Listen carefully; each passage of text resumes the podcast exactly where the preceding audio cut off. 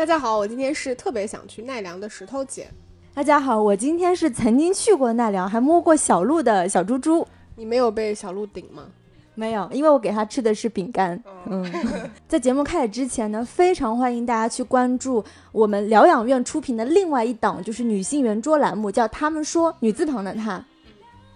就那档节目，其实我们也聊了很多，我觉得还算是比较有意思的话题。比如说，我们也聊聊了这个女性的容貌焦虑，包括女性的职场啊，然后以及像一些泡澡文化，我觉得其实还是挺有意思的一一档节目吧。欢迎大家去听和关注。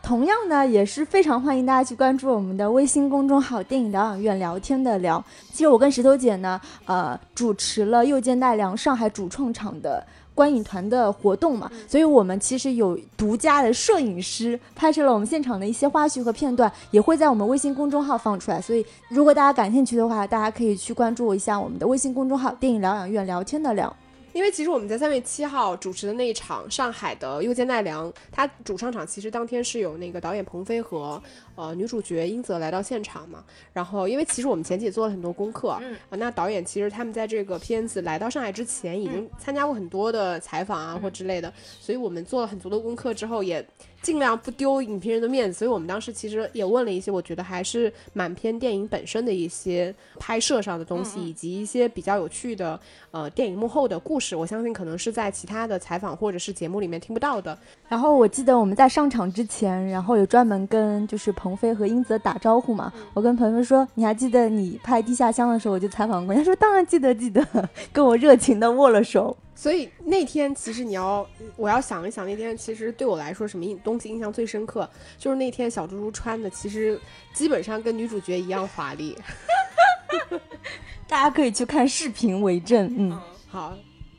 还有就是映后的时候，我觉得特别有趣的是。问到就是鹏飞，因为在里面其实是饰演了一个角色，那具体什么角色，大家去电影院去看。那这个角色其实是很有喜剧的笑点，然后鹏飞导演也在现场模仿了一段，我觉得那段是真的现场很有共鸣。而且我们其实看到那一段的时候，我发现就是现场很多人在笑，他们应该是发现了那个是导演。这部《又见奈良》呢，它是由河濑直美和贾樟柯共同监制的，也是在呃日本奈良进行拍摄的。除了那天我们见到的女主角英泽呢，其实这部里面还有我们很熟悉的老戏骨吴彦姝，然后包括日本呃非常有名的演员国村隼和永濑正敏都在其中有非常出色的表演。然后刚刚提到的监制河濑直美、贾樟柯以及这部电影的摄影是由廖本荣，音乐是由铃木庆一来加持的，可以看出它是一个非常全球化的顶级阵容。嗯。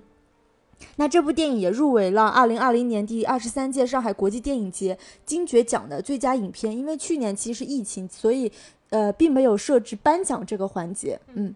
那我们接下来可以开始正式聊这部电影吧。我觉得我们可以先来聊一下这个电影的一些优点。我自己认为，其实我。说实话，我当下看完还是蛮惊喜的，因为，嗯，比起鹏飞之前的两部作品，从他第一部长片《地下乡》到第二部《米花之味》，其实你能看得到，就无论说他作为一个导演自己整个的这个成长脉络，包括他在寻找自己，就可能是一些无意识的，呃，创作者的那种创作本能上的东西，就是我们可能作为观众来看的话，其实你能够发现这些脉络。但我们那天跟导演聊的时候，导演。我觉得可能蛮多创作者，他们都有这种就是创作的无意识，就是他自己可能并没有觉得自己是有刻意去表现一些自己为之的这些主题啊，或者是内容。但这个我们部分可以等一下再聊。然后我自己看完，我觉得其实还蛮惊喜的，因为我们都知道这个电影其实它是一部算是命题作文，就是他必须要在奈良那个地方来拍。那其实彭飞导演他相当于是前期做了大量的这个准备之后，那其实拍摄过程反而并没有很长。那我觉得这个片子从成片来看吧，我觉得它算是一个就是呃强输入然后轻输出的这么一部片子，整体看起来非常轻盈。那比起前两部片子来说，我觉得它无论是在完成度上面，还是这个可观看度上面，包括它里面各种这种喜剧性的笑料，我觉得还是很够的。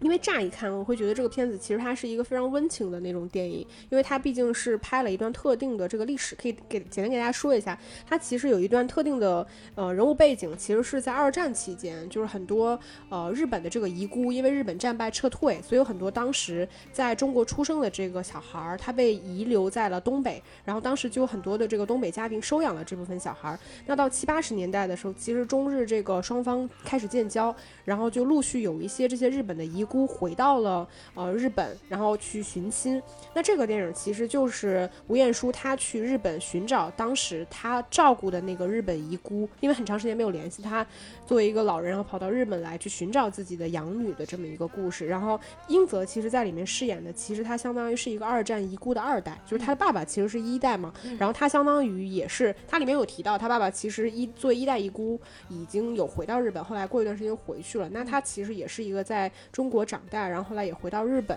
然后来陪着吴彦姝一起去寻找他相当于是他阿姨的这么一个故事。那我我会觉得其实这样一看，我觉得这故事蛮温情的，但我看下来我会发现，就导演还是很很巧妙的吧，就是他用一些非常轻巧的。小的温情且幽默的点，消解了这样一个其实看似比较严肃的故事。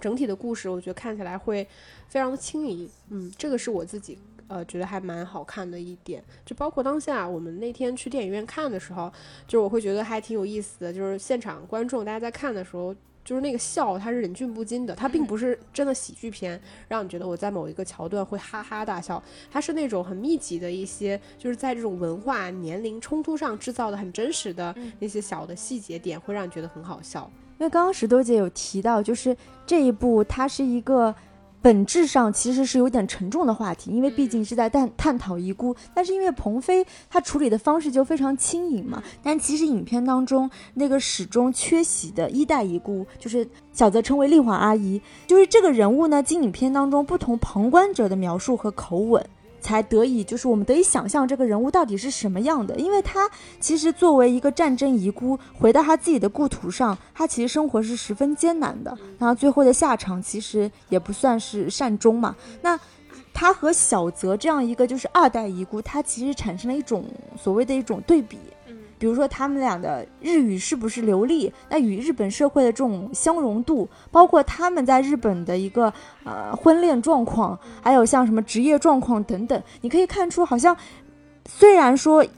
丽华她这个拥有更纯正血统的日本一代遗孤，但其实她的境遇是要比小泽这样的一个混血这样的一个二代遗孤要差得多的，因为其实通过这种方式，那个。背负着很多，就是说，甚至是战争的伤害，或者是自我身份认同的矛盾的这样的一个人物，其实，在影片当中是缺席的。那我们相反的，我们看到的一个故事，反而是一个非常温情的，因为是奶奶千里寻女，然后又是一个小泽和奶奶之间这种祖孙情当中又带有特别强烈的共情这样的一个故事。它，所以它就是消解掉了很多刚刚石头姐说的那种沉重，带上了很多轻盈。我觉得这是我。很喜欢鹏飞导演他处理的这种方式，包括其实他在第一部《地下乡》，包括《米花米花之味》，他的那种处理方式也有相似之处吧。嗯，我们在很多呃日本电影当中，像什么《四之愈合》，我们都有在探讨说，在一个家庭维度上，非亲生和血缘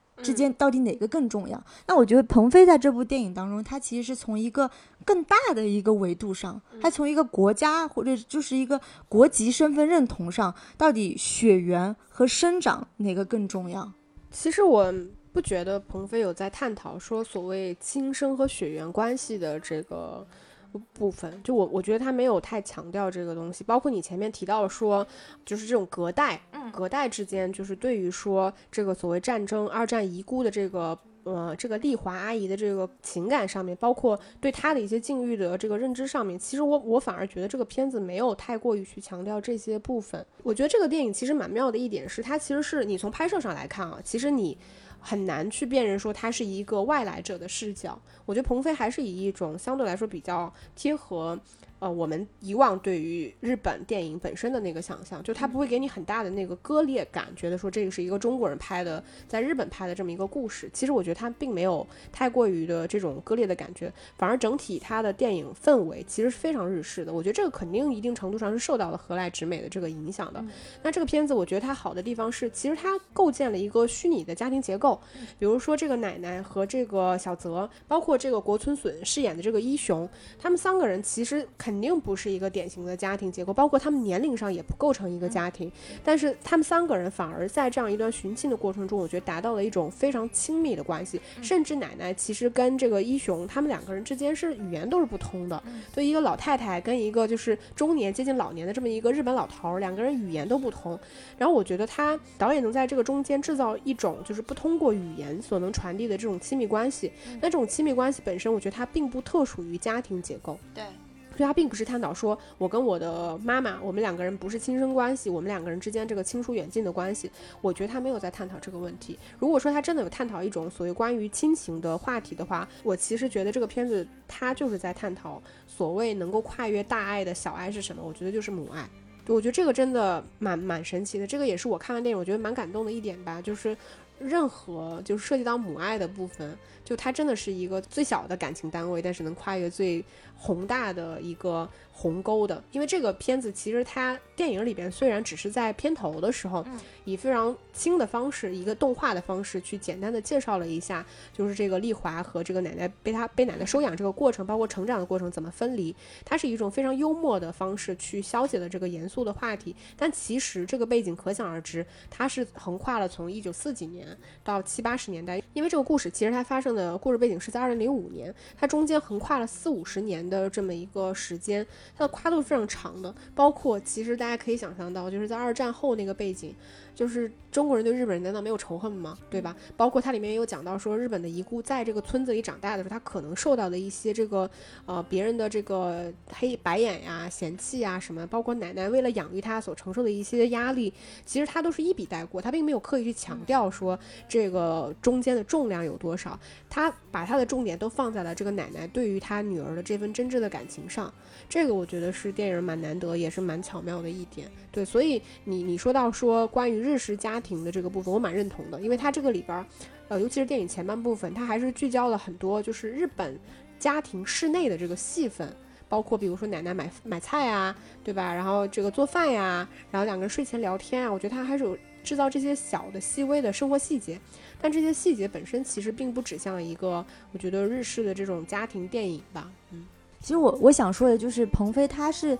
跳脱出这种我们想象中的拍一个日式家庭温情电影的，他更多的因为鹏飞他自己是一个中国人，他又是拍这样一个奈良电影节的命题作文，所以他在处理自我身份认同这个问题上，肯定是避免绕不开的。嗯那像小泽这样。出生在中国，但是他明明是一个混血，他又回到了日本生活，等等，或者经常我们在在聊说我是谁，我是哪国人等等，然后再说就是像小泽这样，就是出生在中国，但是因为他是一个中日混血，他又回到日本生活，但是像。丽华阿姨，她是一个出生在中国，但她明明又是一个日本人，等等。我是觉得像自我身份认同这样的一个，它是一个很复杂的社会学问题，因为它夹杂其间，就是它其实跟你的生活环境、受教育程度，包括你的经济水平、性别，甚至性别都有很大的差异。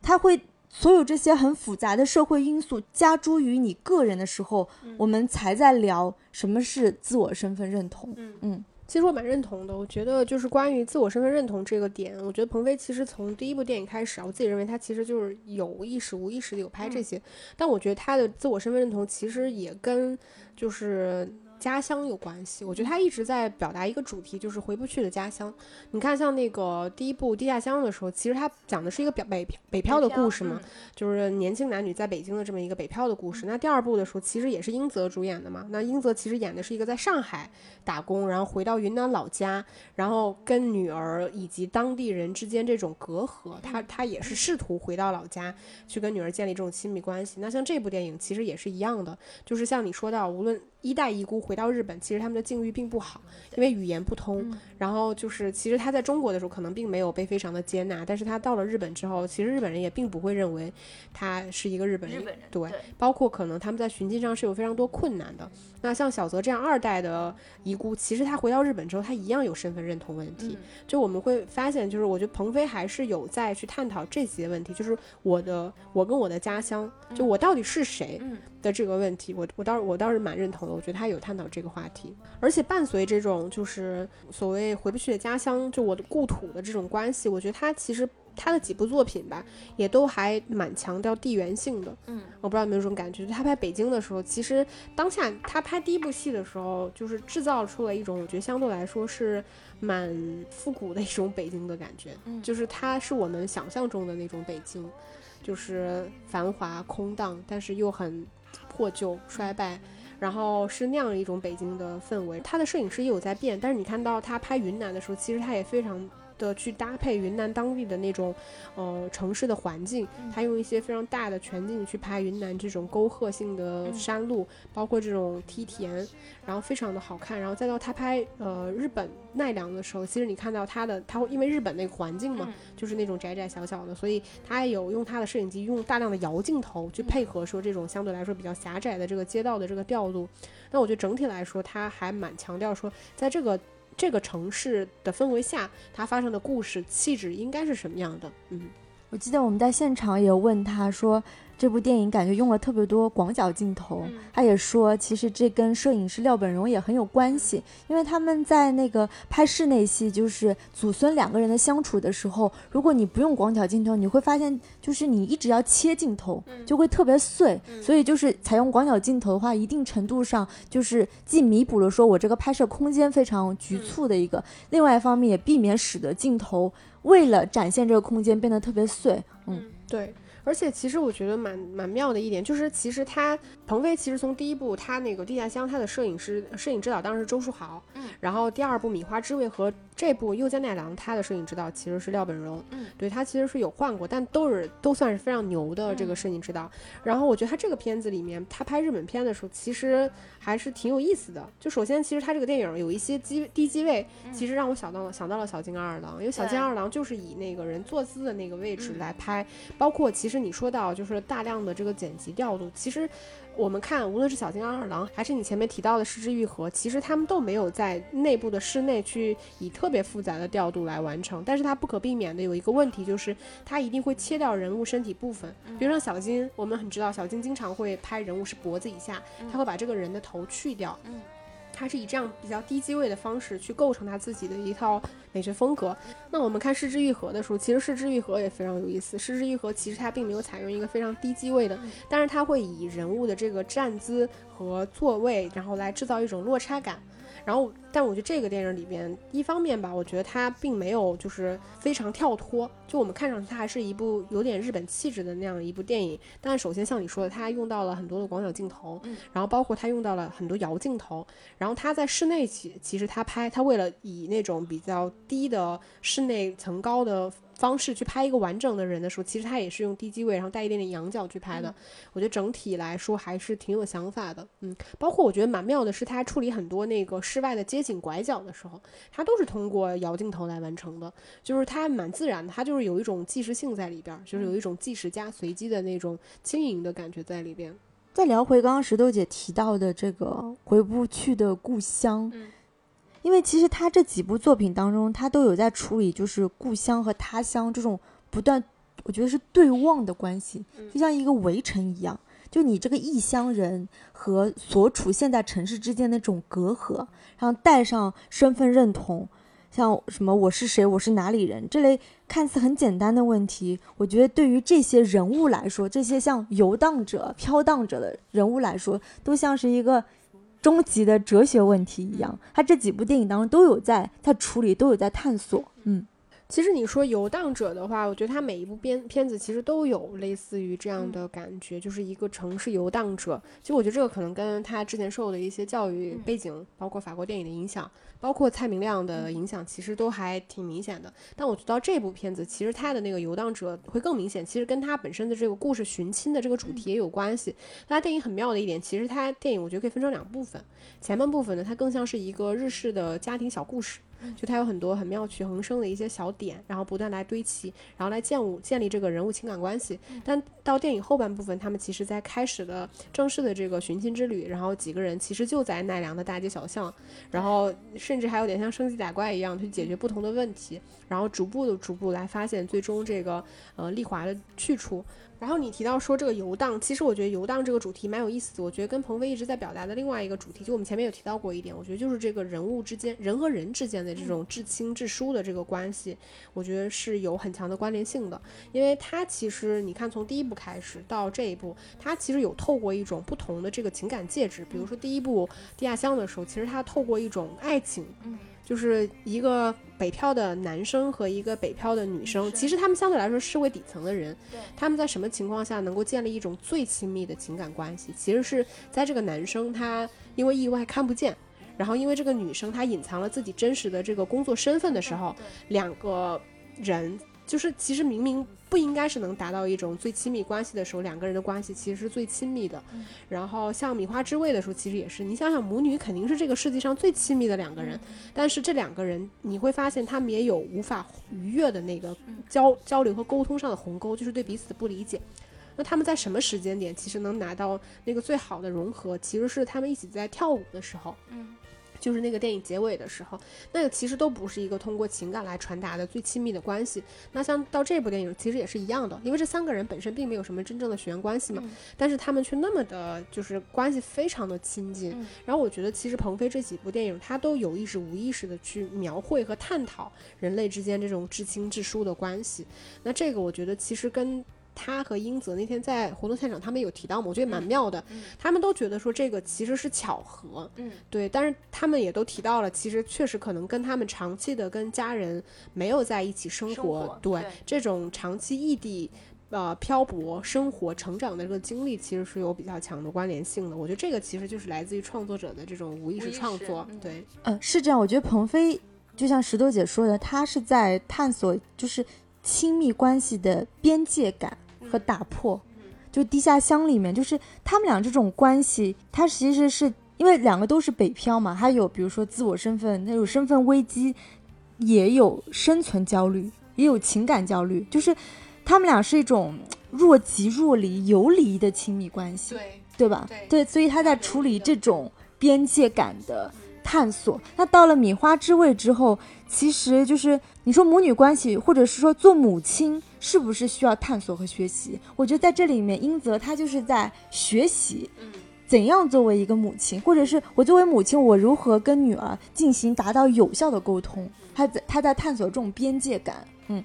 然后再到这部《又见奈良》，其实呃，现场英泽也有坦言，他说小泽这个人物其实一开始对于奶奶找女儿这件事情没有那么上心，就是他其实是有一点冷漠感的，但伴随着就是祖孙俩这种朝夕的相处，伴随着通过读丽华阿姨的信等等，他其实对这对母女之间的情感关系更加深入了解之后，他就产生了一种母女关系的共情。其实这这也是一种边界感的一种探索，所以我觉得还还蛮巧的。就是鹏飞他虽然非常无意识吧，但他在三部电影当中都有在进行这些，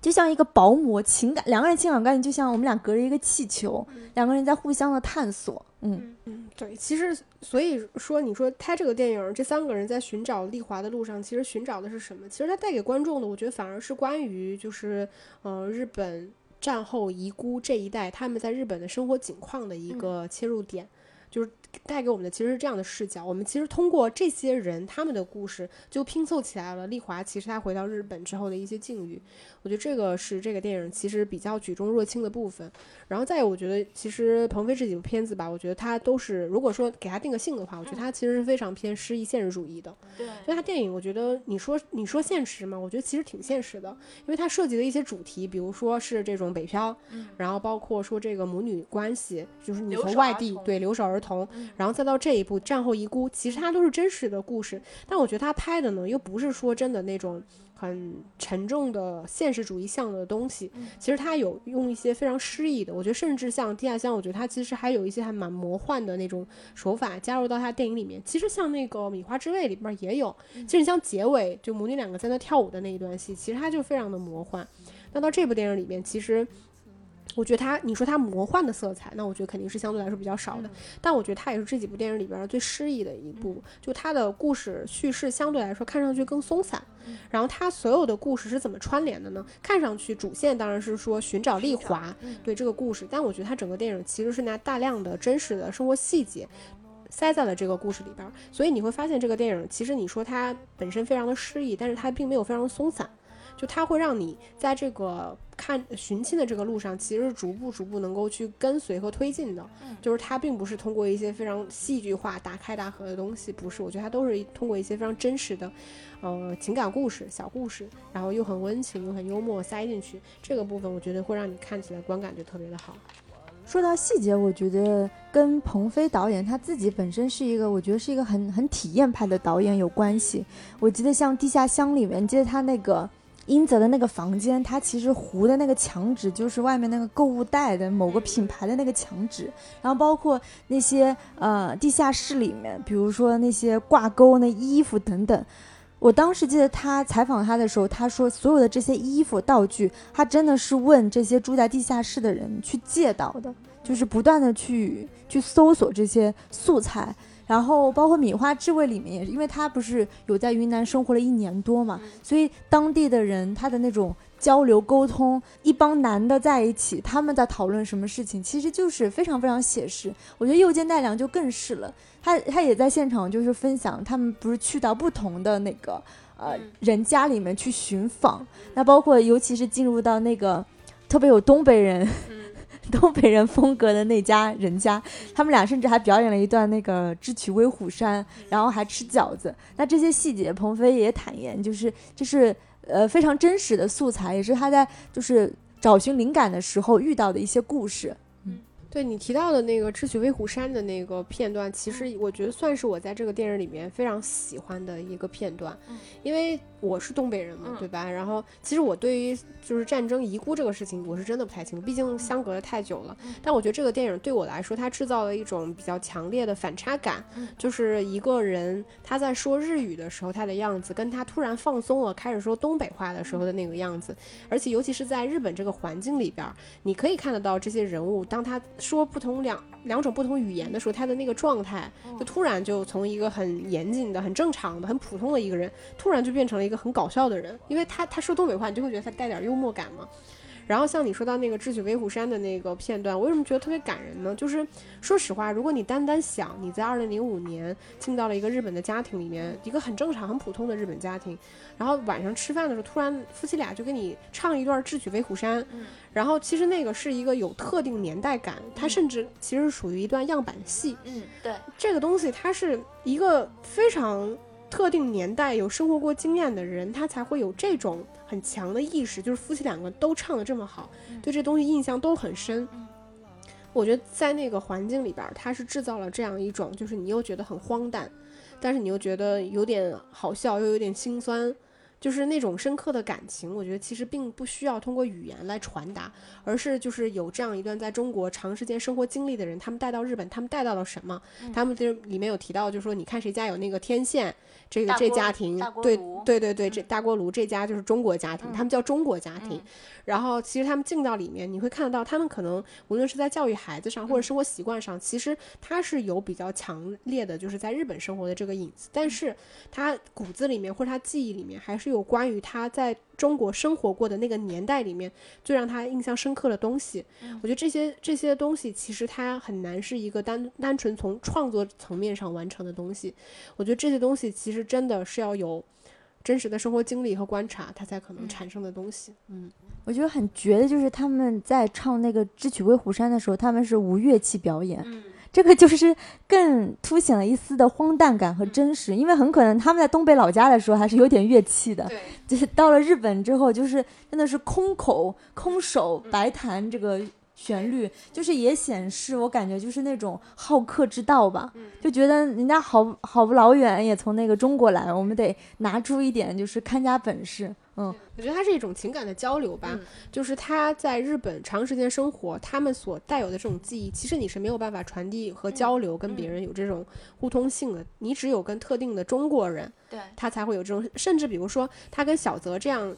这么年轻的人，他唱《智取威虎山》，他会有什么样的感受吗？其实不一定有。嗯，就比如说你今天谁给我唱《智取威虎山》，我也不会有什么感觉的。但是在那个情景下，我觉得他们能够产生一种非常微妙的情感关联。所以我觉得那个片段真的特别的出色。就我看到那个那个片段的时候，其实当时现场是有人在笑的，但是我有点哭了，我就觉得哦特别的感人。嗯，我我其实更感人的应该是饺子吧。我觉得食物这个东西真的就是异国人在他乡表达情感最直接的一个方式。我记得我们那时候在法国留学的时候，圣诞节晚会，大家每个同学要拿出自己做的一道菜，他就是印度人拿出一些印度的菜，俄罗斯人拿出俄罗斯。但你知道中国人一般就两道，一道就是饺子，还有一个是蛋炒饭。所以你当这两盘菜就是摆在你面前的时候，你都不用问，这肯定是中国人做的，就是就是一盘很简单的食物，就能把你那种就是在异国他乡这种同胞之间那种惺惺相惜的感情。我相信鹏飞，因为他自己也在巴黎八漂了，叫八年，他应该这种感触应该特别深刻。嗯，还有我觉得这个电影，我自己觉得还有一点比较难得的是，我觉得它在剧本设计上还是挺好的。嗯，就它这个剧本设设计不完全是文本上的，我觉得是在整个视觉上和声音上的这种设计上，我觉得还是挺强的。因为它用了很多非常细小的元素，比如说它里边用到了那个植物，你记得吧？有一场戏就是那个小泽家里边放着一盆儿草，然后那个奶奶正在那儿浇水呢。然后到下一场戏，就她前男友就说：“这这草刚浇完的这水，这是我的，我要带走了。”就是呃，包括它里边说到那个螃蟹，嗯，就是什么买了一个螃蟹说要放生，然后他奶奶一把扔到了河里，然后他小泽跟他说：“奶奶，这是海螃蟹，对，就他在这儿是活不了的。”就是他他其实制造了很多这种非常小的点，就我觉得这个部分他放到他的剧本里边去看的时候，你就会觉得是一种代际会产生的这种非常有趣的点。然后我们可以再来聊一下英泽吧，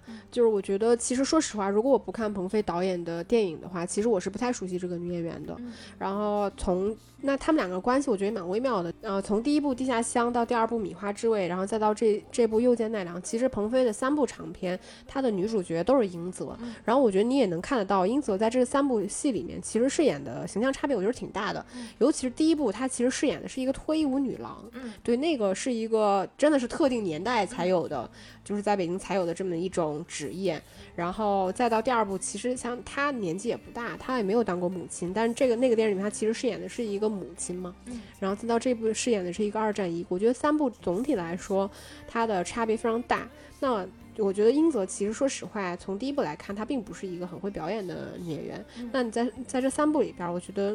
相反都有一些惊喜。就自己如果照你来看的话，你比较喜欢他饰演的哪个角色或者形象，或者就你觉得这个演员身上有哪些特质是比较好的呢？因为我们知道英泽他不是专业出身的演员，那他在体验演员这个角色的时候，尤其在地下乡的时候，我觉得他的表演还是有一点生涩的。但到米花之味之后，你会觉得渐入佳境吧，因为他完全不是云南人，但是他全程他其实是用云南当地的方言进行交流，然后包括要配合云南当地的肤色，他其实在他的整个装扮上故意有把他的肤色啊、发型啊搞得就是特别黑，特别甚至是有点土。对，但是他我觉得他对这个角色的融入感非常好。那这一部我，当然我觉得三部当中我最喜欢的肯定是他演的这一部小泽。他这个二代遗孤，包括他的呃形象、气质、年龄，跟他自己本身是比较贴近的。再加上他全程是用日语来演绎的，而且你不会觉得他好像是在说一门外语一样。我觉得这种这种对语言的驾驭能力，也体现出一个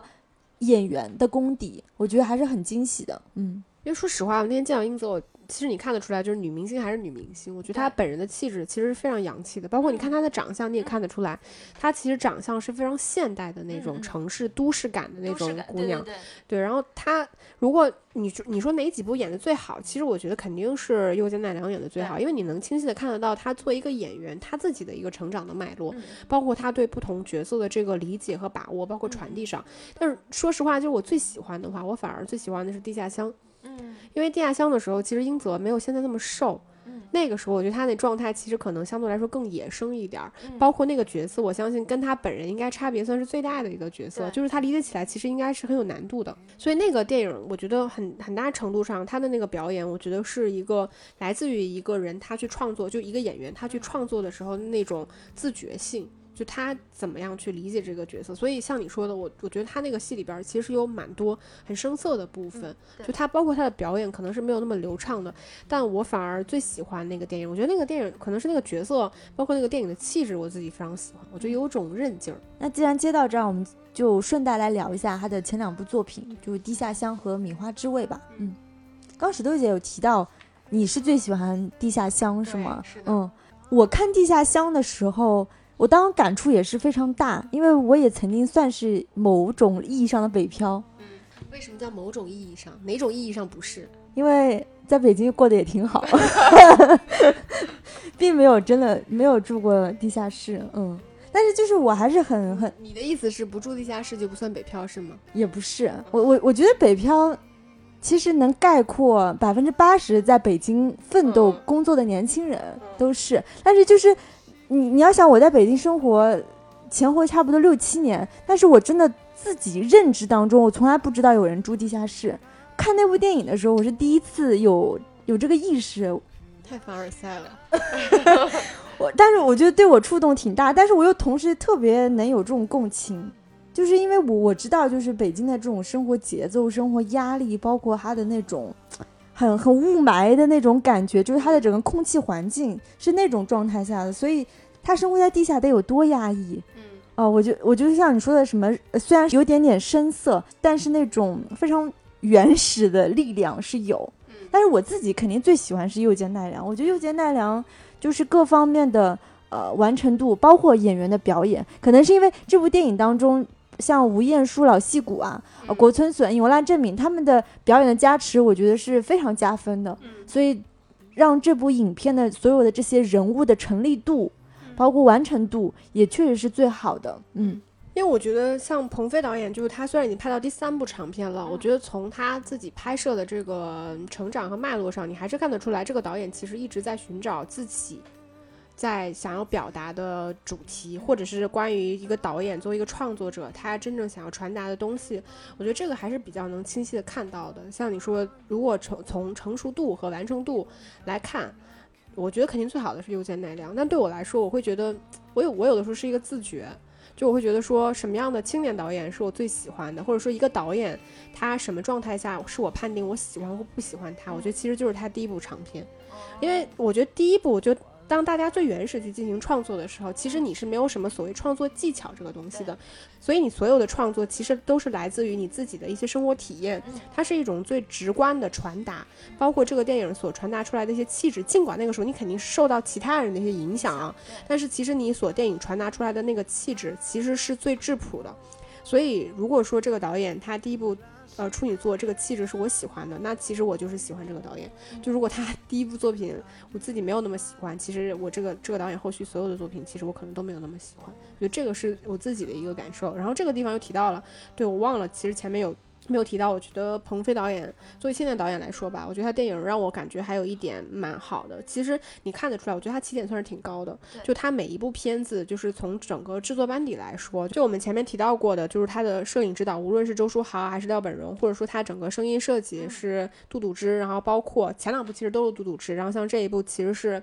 呃铃木庆一，嗯就是他整个班底其实非常强的。但是在这种情况下，你看得到，其实他作为一个新人导演，其实你在这么多大师或者很强的这个班底之下，你要怎么样去寻找你自己的一个位置？我我觉得你看得出来，他作为一个导演，其实他那个边界感把握的还是挺好的。就是一方面，我觉得作为导演来说，他是保持一个比较谦卑的姿态；然后另外一方面，其实你看得到他的片子还是有很质朴的那个魅力。我觉得这个在创作者身上，质朴真的是一个非常重要的特质。嗯。现场，你记得映后的时候，我们有问他一些问题，也不是刁钻吧，就是其实还是对他的一些创作比较深入剖析的一些问题的时候，他其实一点都不避讳说啊，这个可能是蔡明亮给我的影响，这个可能是廖本荣给我的影响。我觉得这一点作为一个很多导演，他其实是很忌讳你讲我的电影像谁的风格，但是我觉得他是一个 还蛮还蛮包容，也挺就是挺真诚的导演吧，嗯。《又见奈良》是三月十九号上映嘛，我们也算是非常新鲜的出炉了这期节目，